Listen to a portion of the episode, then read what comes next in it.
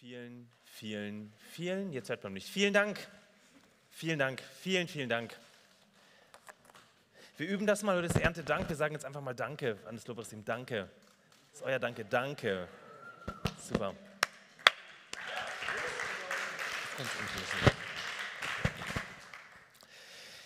Ah, liebe Gemeinde, seit dem letzten Mittwoch um 23.08 Uhr ist es offiziell. Sarah Kolti hat das in unserer Gemeinde-Newsletter geschrieben. Genau du, Sarah, du bist damit gemeint. Wink mal, sehr schön. Sie hat es auf den Punkt gebracht. Martin, Martin, gib den Löffel ab. Seine letzten Worte hast du es überschrieben, Sarah, ne? Martins letzte Worte. Tatsächlich. Eine kleine, ja, ich würde sagen, ich will es jetzt nicht relativieren, eine Entwarnung muss ich schon geben. Ich fühle mich bei bester Gesundheit und ähm, habe so einiges vor noch im Leben. Es ist tatsächlich der Kesselkirchenlöffel, das sieht man hier vorne auch. Nein, zurück. Da, der Kesselkirchenlöffel. So sieht das aus. Das ist der Kessel. Den werde ich tatsächlich am Ende des, äh, der Predigt dir Walle geben, dir einen Löffel abgeben, okay? Bin ich dann der Nächste? Ja. es ist keine prophetische Handlung, keine Sorge. Leute, nach sieben Jahren, sieben Dreivierteljahren Jesus-Treff Kesselkirche Vollgastleidenschaft gibt es unendlich viele Momente, wofür ich dankbar bin. Heute am Erntedankgottesdienst. Eigentlich hätte es nicht besser fallen können. Und ich möchte das natürlich versuchen, in meine letzten Worte hineinzupacken, aber es sind einfach zu viele Dinge, die krass waren. Deswegen ich, bin ich anders rangegangen. Ich habe mich gefragt, wie klingen denn letzte Worte? Also echte letzte Worte für Leute, die abgeben.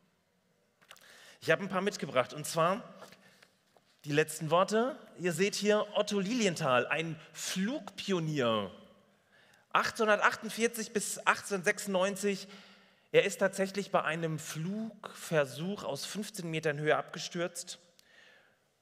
Und er sagte dann, ah, ist nicht so schlimm, kann mal vorkommen, ich muss mich etwas ausruhen, dann machen wir weiter. Und seine allerletzten Worte waren, jeder muss Opfer bringen. Die große englische Königin Elizabeth I., nicht die zweite, die erste, 1533 bis 1603, so sah sie aus. Sie hat wenig Licht abbekommen, aber es liegt an einer Insel, glaube ich, da in England. Ähm, soll gesagt haben, all mein Besitz gegen einen einzigen Moment mehr Zeit. Und ihr merkt, jetzt steigert sich sozusagen der Wortbeitrag. Wir enden das, beenden das Ganze mit dem Herrn hier. Wer kennt ihn tatsächlich noch? Oder seid ihr die Generation danach? Das aus dem Radio. Wer von euch hört SWR 1? Da laufen die Songs von Queen. Das war der Sänger von Queen. Ansonsten einfach mal googeln. Freddie Mercury. Er sagte, und das ist tatsächlich krass, warte, ich gehe mal ein bisschen vor, dann sehe ich das vielleicht. Nee, sehe ich nicht. Dann ist es egal. Er sagte, das Bitterste ist, dass du alles auf der Welt haben kannst und doch der einsamste Mensch bist. Der Erfolg hat mich zum Idol gemacht und mir Millionen Pfund eingebracht, aber er hat mir auch das eine vorenthalten, das wir alle brauchen, eine dauerhafte, liebevolle Beziehung. Krass, oder? Was sind das nur für Vibes der letzten Worte?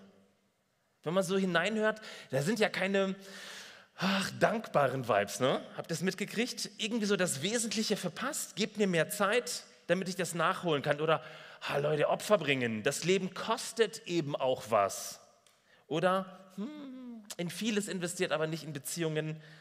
Einsamkeit ist irgendwie das Letzte, was man braucht. Ich dachte immer früher am Ende, hauen die Leute mal so richtig raus, welche Delle sie ins Universum geschlagen haben. So, yes, das ist mir gelungen, das kann ich, das ist geil, schaut hier drauf. So wie dieser Ausdruck von Steve Jobs, ne, so eine Delle ins Universum hauen. Ähm, übrigens, Steve Jobs hatte eine sehr ungeliebte Tochter, die äh, Lisa Brennan Jobs. Und ihrer Meinung nach sind das die letzten überlieferten Worte von Steve Jobs. Sie hat ihren Vater besucht, kurz vor dem Tod, also immer mal wieder, hat ihn beim Umarmen dann gemerkt, ist nur noch ein vom Krebsgefühl zerfressen, Haut und Gerippe und dann ist sie in seinen Millionenbau als unendlich reicher Mann, Milliardär, hat sich mit so einem ewig teuren Rosenwasser eingesprüht, ist zu ihrem Vater. Und da sind diese letzten Worte scheinbar passiert. Er umarmte seine ungeliebte Tochter und seine letzten Worte waren, du riechst wie eine Toilette. Krass, oder? Kann es sein, dass bei vielen letzten Worten immer so ein bisschen entweder das Eingeständnis da in irgendeiner Form oder eine Art von Reue mitspielt oder es bleibt einfach, wenn man ein Leben lang hart war, auch bis zum Schluss hart. Es hat mich wirklich sehr, sehr überrascht, dass bei vielen letzten Worten, wenn man sich das anschaut, entweder was total Triviales zum Schluss gesagt wird. John Lennons letzte Worte waren scheinbar, ich bin getroffen, nachdem er ersch äh, ja, erschossen worden ist. Ich habe euch heute einen Text mitgebracht, der tatsächlich in eine andere Richtung weist als das, was wir alles kennen. Und zwar sind es die letzten Worte von Paulus, die letzten Worte. Und an dieser Stelle danke ich dem Predigteam. Erstmal Applaus fürs Predigteam. Noel, Gerd, Geis, auch du dass ich mir einfach out of the box einen Text aussuchen konnte. Das hat nichts mit unserer Predigtreihe zurück in die Zukunft mit äh, Ruth zu tun. Ich habe euch einen Text aus dem Paulusbrief mitgebracht und zwar die letzten Worte von Paulus und zwar vom ersten Brief, den Paulus hier geschrieben hat an die, äh, den Brief, ähm, den Thessalonicher Brief. Paulus ähm, schreibt an eine Gemeinde in, ähm, in die heutige Stadt Thessaloniki, heute die zweitgrößte Stadt Griechenlands. Und ich möchte euch die letzten Worte vorlesen, wirklich den letzten Abschnitt. Da gibt der Gemeinde immer so was mit, ganz am Ende.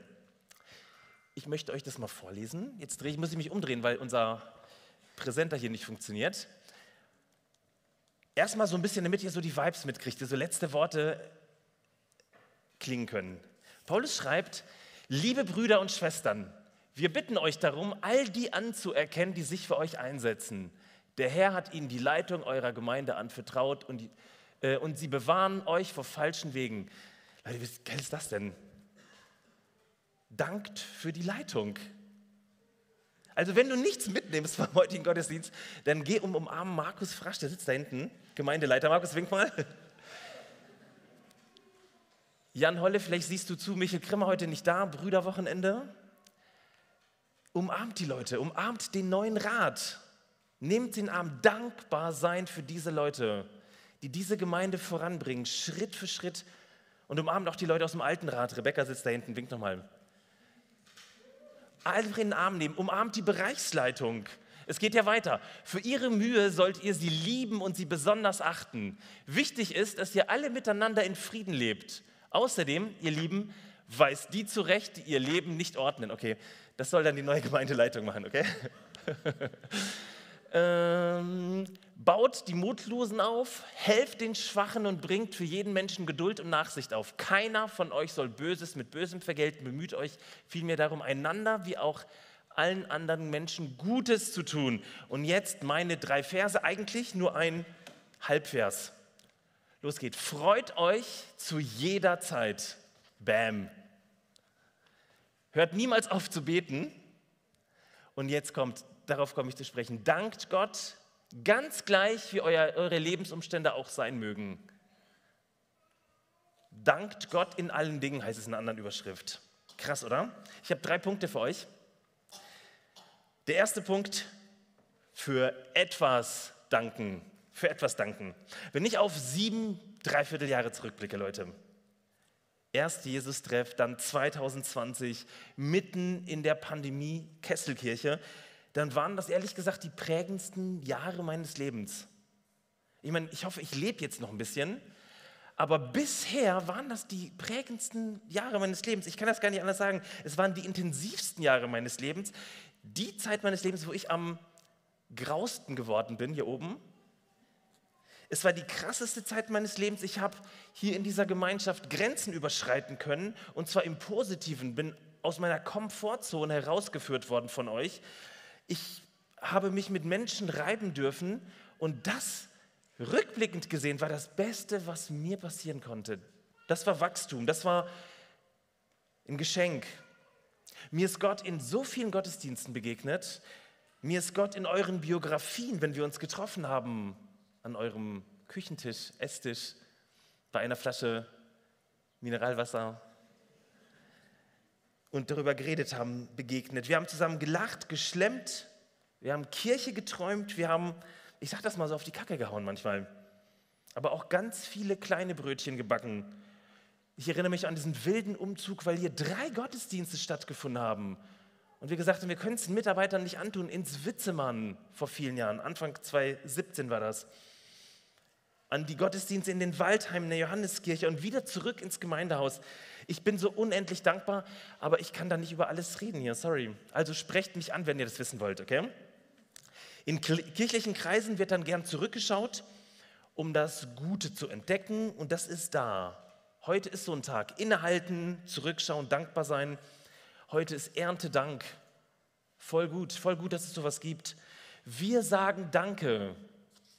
Gottes Versorgung, in allen Kirchen weltweit wahrscheinlich oder in Deutschland zumindest.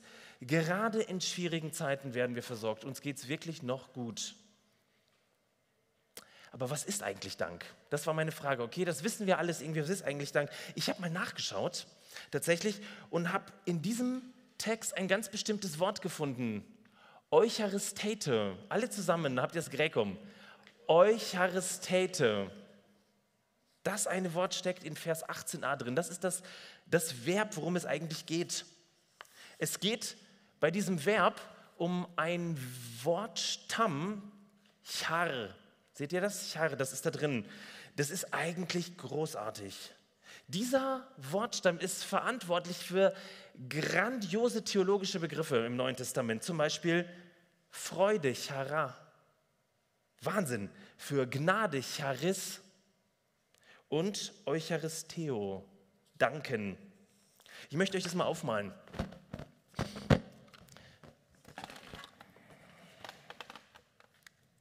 Nehmen wir mal an, der Stift schreibt.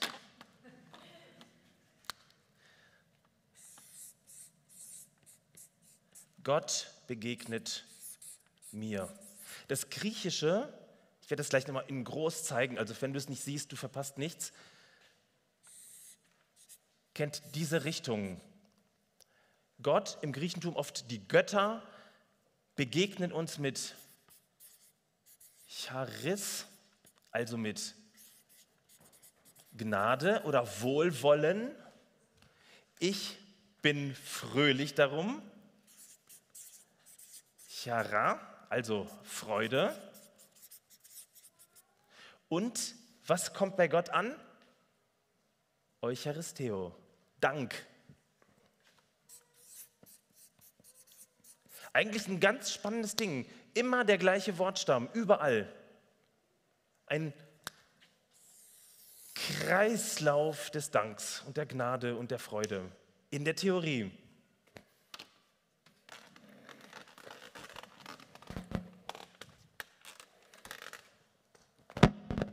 Oh, das sind die Special Effects hier. Aber es gab in, es gab in Griechenland leider ein krasses Gefälle.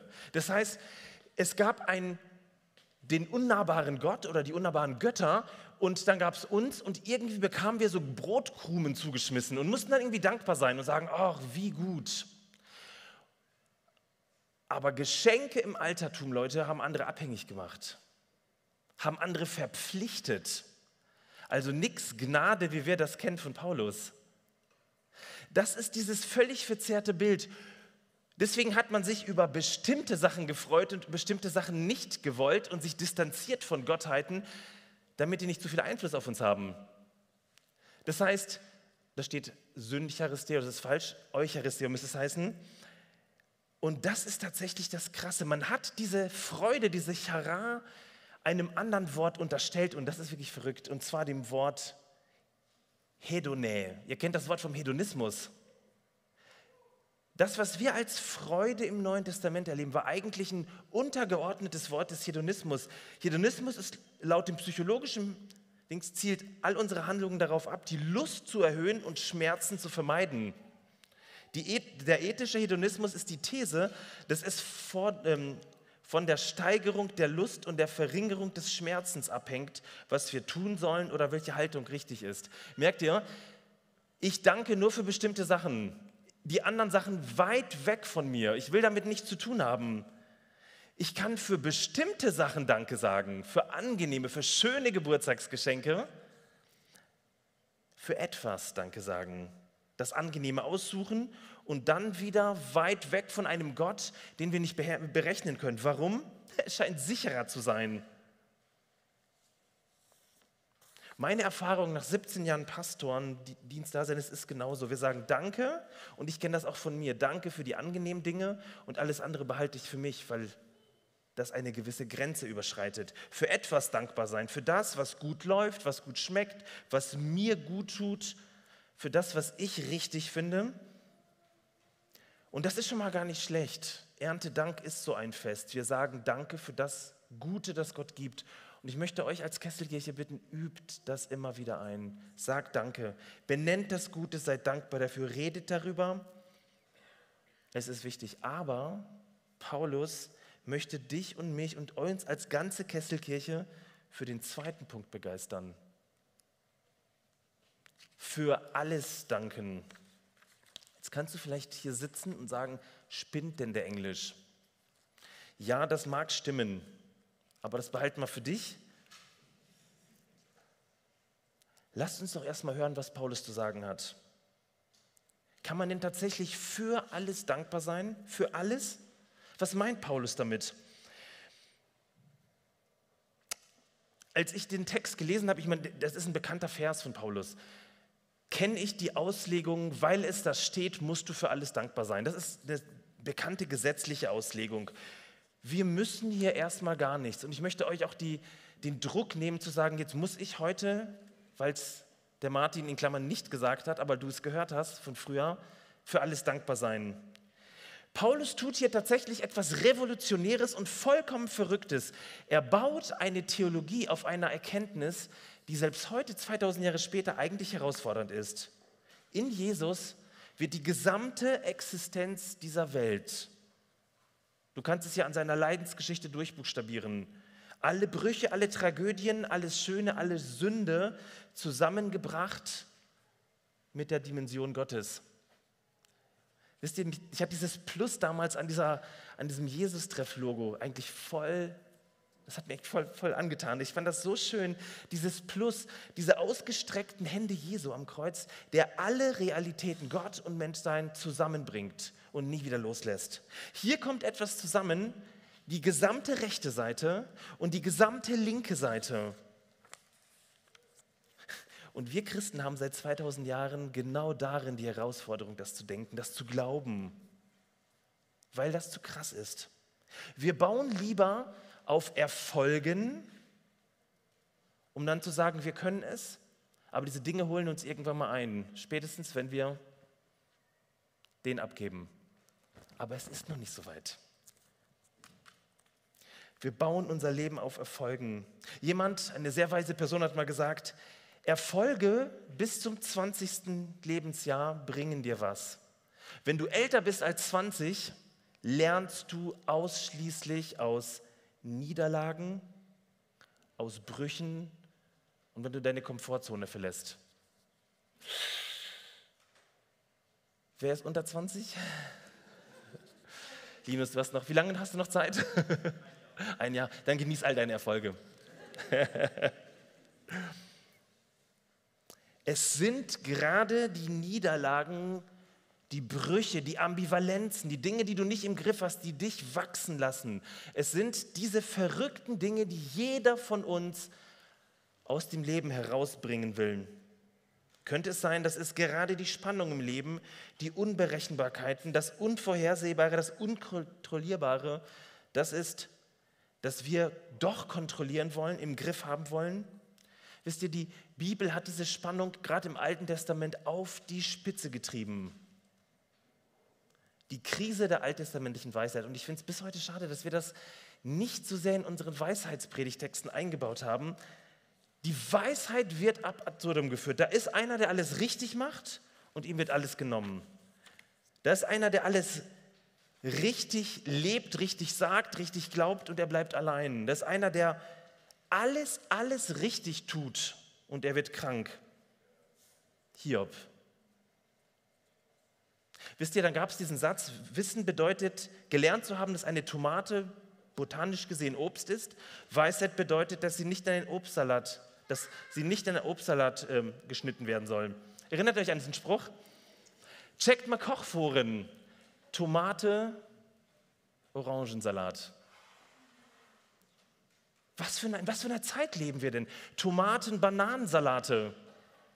Es ist kompliziert, Freunde. Es ist kompliziert. Es, ist, es gibt keine reinen Caprese mehr, sondern auch mit Orangen und, Toma äh, und Bananen und was auch immer. Es ist sehr viel komplizierter, als uns irgendwelche Regeln, irgendwelche Traditionen sagen. Schaut euch mal nur die Tageszeitung an. Es gibt kaum noch richtige Antworten auf hochkomplexe politische Fragen. Und das, was es im großen Universum gibt, das lebt jeder in seinem kleinen Universum. Und Paulus hat hier vor 2000 Jahren gesagt, für alles dankbar, für alles. Paulus ist so verrückt, dass er sagt, nichts auslassen. Weder die kleinen Unschärfen unseres Lebens, auch nicht die Trümmer unserer Träume, auch nicht die Wunden unserer Verletzungen, die wir uns zugefügt haben, auch nicht die Enttäuschung über Menschen, Gemeinden, auch nicht das Entsetzen über Trennungen, über Dramen, über Krankheiten. Leute, sogar auch nicht die Wucht der Sünde. All das wird aufgenommen in das Plus. Und jetzt mein Satz für dich. Vielleicht ist das unsere Hoffnung. Alles, all das ist der Nährboden für Gott ausnahmslos alles. Alles. Alles, was du mitbringst und zum Glück nicht vor der Tür gesetzlich zurückbleiben musstest, damit dir Gott begegnet. Alles, so wie du bist. Warum sagt Paulus das? ich kann immer noch nicht für alles dankbar sein, ganz ehrlich. Denn es gab neben den großartigen Momenten in der Kesselkirche auch Dinge, die für mich auch schwer waren. Und ich möchte auch nicht viele erzählen. Das kann man viel, viel besser so im, im Gespräch machen. An einigen konnte ich aufgrund der Zeit merken, wie sie mir zum Segen geworden sind, wie sie mich transformiert und verändert haben. Aber eine Sache fand ich herausfordernd. Und zwar so diese Fluktuation in unserer Mitarbeiterschaft. Ich habe vor dem Gottesdienst mit einem Gottesdienstbesucher kurz darüber geredet, der hat es mir auch bestätigt. Aber das hat sich in den letzten fünf Jahren so vieles verändert. Es gab zwölf GemeindeleiterInnen in meiner Zeit, acht Personen im Rat und den neuen Rat noch nicht eingeschlossen von letzten Montag, 20 Personen in der Bereichsleitung, zwölf Hauptamtliche, auch ohne Sonntagsmanagerinnen. Leute, das schlaucht. Und die meisten, die Stuttgart verlassen oder die Kesselkirche verlassen haben, haben das nicht getan, weil sie unzufrieden waren, sondern es ist kompliziert, weil die Wohnungspreise immens hoch sind oder der Job sie in eine andere Stadt gebracht hat. Es ist komplex. Wir finden auf vieles keine Antwort.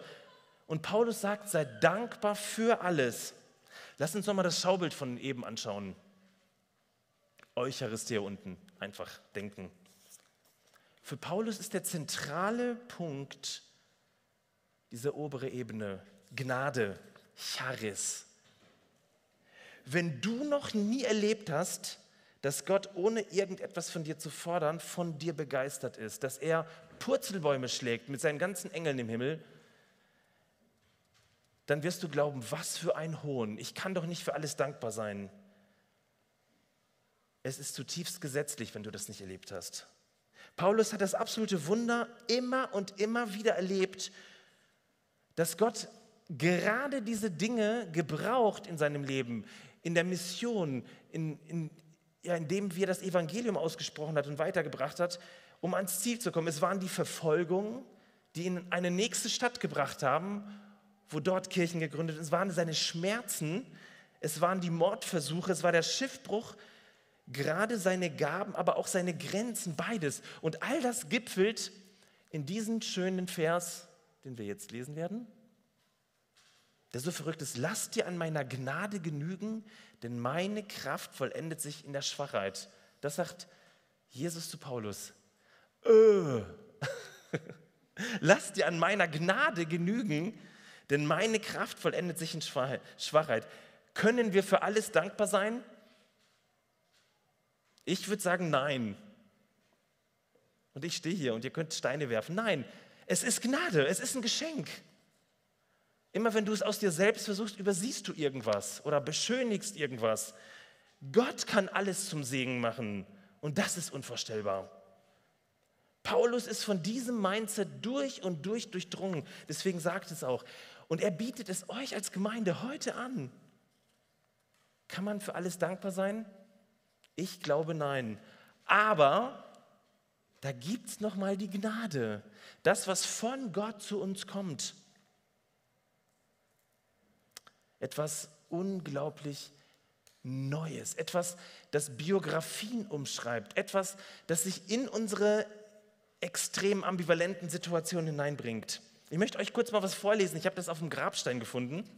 Also wieder von jemandem, der den Löffel abgegeben hat. Und das zeigt so ein bisschen dieses Mindset, das bereit ist, alles zu sehen, auch die Widersprüche und zu glauben, dass letztlich Gott ans Ziel kommt, weil Gott ein guter ist. Nicht irgendeiner, sondern ein unendlich guter, liebender Gott. Schließt mal kurz die Augen, ich lese es euch vor. Das sind ein paar Verse. Und das ist verrückt, ich finde das so witzig. Hört euch das mal an. Da schreibt jemand, ich bat Gott um Kraft, sodass ich viel erreichen kann, aber Gott gab mir Schwachheit, sodass ich lernen kann, was es heißt, auf ihn zu hören. Ich bat ihn um Gesundheit, damit ich große Dinge tun kann, aber mir wurde Gebrechlichkeit gegeben, sodass ich bessere Taten vollbringen kann. Ich fragte nach Reichtum, um glücklich zu sein, aber ich bekam Armut, um weise zu werden. Ich verlangte bei Gott nach Macht, als ich jung war, sodass ich von anderen Menschen bewundert werde. Aber er gab mir Schwäche, damit ich fühle, wie sehr ich ihn brauche. Ich wollte all diese Dinge, damit ich das Leben genießen kann, aber mir wurde das Leben gegeben, damit ich an allem Freude finden kann. Jetzt am Ende meines Lebens habe ich erkannt, dass ich nichts von dem bekommen habe, was ich wollte, aber all das, was ich mir davon erhofft habe. Trotz meiner selbst wurden meine ungesprochenen Gebete erhört. Ich bin unter allen Menschen so reich beschenkt. Ihr könnt die Augen wieder öffnen. Drittens, mein letzter Punkt mit Hoffnung danken. Leute, was machen wir jetzt mit all dem? Was machen wir mit all dem? Wohin führt denn das? Wohin führt uns das, wenn das tatsächlich irgendwie ein bisschen wahr sein könnte, was Paulus da schreibt? Ich glaube, jeder von euch und die gesamte Christenheit und der ganze Martin Englisch kann hier so einiges entdecken. Zum Beispiel die Wiederentdeckung der Hoffnung. Gerade in diesen verrückten Zeiten, laut Paulus heißt Dankbarkeit, ich vertraue auf einen Gott, der es gut mit mir meint, der gut an mir handeln wird. Leute, es ist nach vorne gerichtet. Es eröffnet eine Zukunft. Und zwar nicht, weil Paulus, er sagt das nicht, weil er ein guter Leiter ist oder den Durchblick hat und alles gelesen in den alten Schriften und zitieren kann. Auch nicht, weil die Situation damals im Römischen Reich so einfach war. Warum? Weil Gott gut ist erwarte ich Gutes, egal in welcher Form. Weil Gott gut ist, erwarte ich, dass mir alles irgendwie dient. Ich weiß nur nicht wie. Weil Gott gut ist, erwarte ich, dass mir alles, Paulus schreibt, zum Besten dienen wird. Und das ist übrigens genau das Gegenteil von lebender Angst vor der Sorge vor der Zukunft. Ich sage dir mal was. Great religion is not about progress, also das, was wir so kennen. Wir müssen uns weiterentwickeln in allen Bereichen, Organisation etc. But about hope. Wisst ihr, manche kommen auf mich zu und fragen, Englisch, was machst du denn jetzt? Bist jetzt weg von der Kesselkirche? Und dann erzähle ich ihnen das so ein bisschen so, was ich so plane, welche Ideen ich habe, auch wenn vieles noch so unausgegoren ist denken alle, spinnst du denn? Warum gehst du? Du musst doch gar nicht gehen. Ja, ich muss nicht gehen, aber da ist eine Hoffnung, dass die Zukunft gut sein wird. Und zwar für mich, für meine Familie, aber auch für euch als Gemeinde. Gott sorgt für euch. Wisst ihr, welche Folgen das hat, wenn wir uns auf nicht auf alles einlassen können, wenn wir uns so die Dinge rausnehmen und letztlich an irgendeiner Stelle kompensieren, ja, dann tun wir das, was wir gut aus Kirchen kennen und aus Organisationen kennen. Kontrolle ausüben, das letzte Wort haben, die Ambivalenzen des Lebens ausschließen. Da muss es immer klar sein, richtig, falsch, drin, draußen, schwarz-weiß. Letztlich führt das schon zu einem ziemlich gesetzlichen Lebensstil. Ich möchte euch mal zeigen, wie letzte Worte aussehen können mit Menschen, von Menschen, die den abgegeben haben, aber Paulus Mindset hatten. Schaut es euch mal an. Franziskus von Assisi betete vor seinem Tod 1226 den 141. Psalm. Führe meine Seele aus dem Kerker, damit ich deinen Namen preisen kann. Und ihr merkt diese Ambivalenz. Da ist Kerker, da ist jemand, der sein ganzes Leben als reicher Schnösel alles aufgegeben hat und total arm wurde. Betet führe meine Seele. Ich habe es immer noch nicht in der Hand. So barmherzig ich zu allen war, damit ich deinen Namen preise. Merkt ihr diese Hoffnung? Oder Martin Luther, der 1546 an Herzschwäche starb, ist das letzte, was überliefert wurde, ein Gebet. In deine Hände empfehle ich meinen Geist. Oh, was für eine Hoffnung. Du, guter Gott, kannst selbst in meinem Tod noch was Gutes machen. Was für eine Perspektive. Mutter Teresa, gestorben 1997, flüsterte vor ihrem letzten Atemzug, Jesus, ich liebe dich. Verrückt, oder? Ist das nicht verrückt, welche Hoffnung unser Glaube hat? Wie zukunftsumarmend er eigentlich sein kann, weil wir einen guten Gott haben? Ich freue mich auf diese Zukunft. In meinem Leben und in eurem Leben auch. Warum? Weil über deiner und meiner Zukunft, über der ganzen Kesselkirchen Zukunft ein Ja steht. Wir haben das immer wieder gepredigt, immer wieder gesagt, weil alles von Jesus zusammengehalten wird, auch in deinem Leben, ausnahmslos. Weil Gott es mit dir und mir unendlich gut meint, weil es seine Gnade ist, die uns jetzt schon bis zur Unendlichkeit, bis zur Ewigkeit vorgeht, hinterherrennt, ausfüllt und alle Dinge bis ans Ziel bringt, an, bis wir tatsächlich den Löffel abgeben. Und den möchte ich jetzt abgeben. Amen.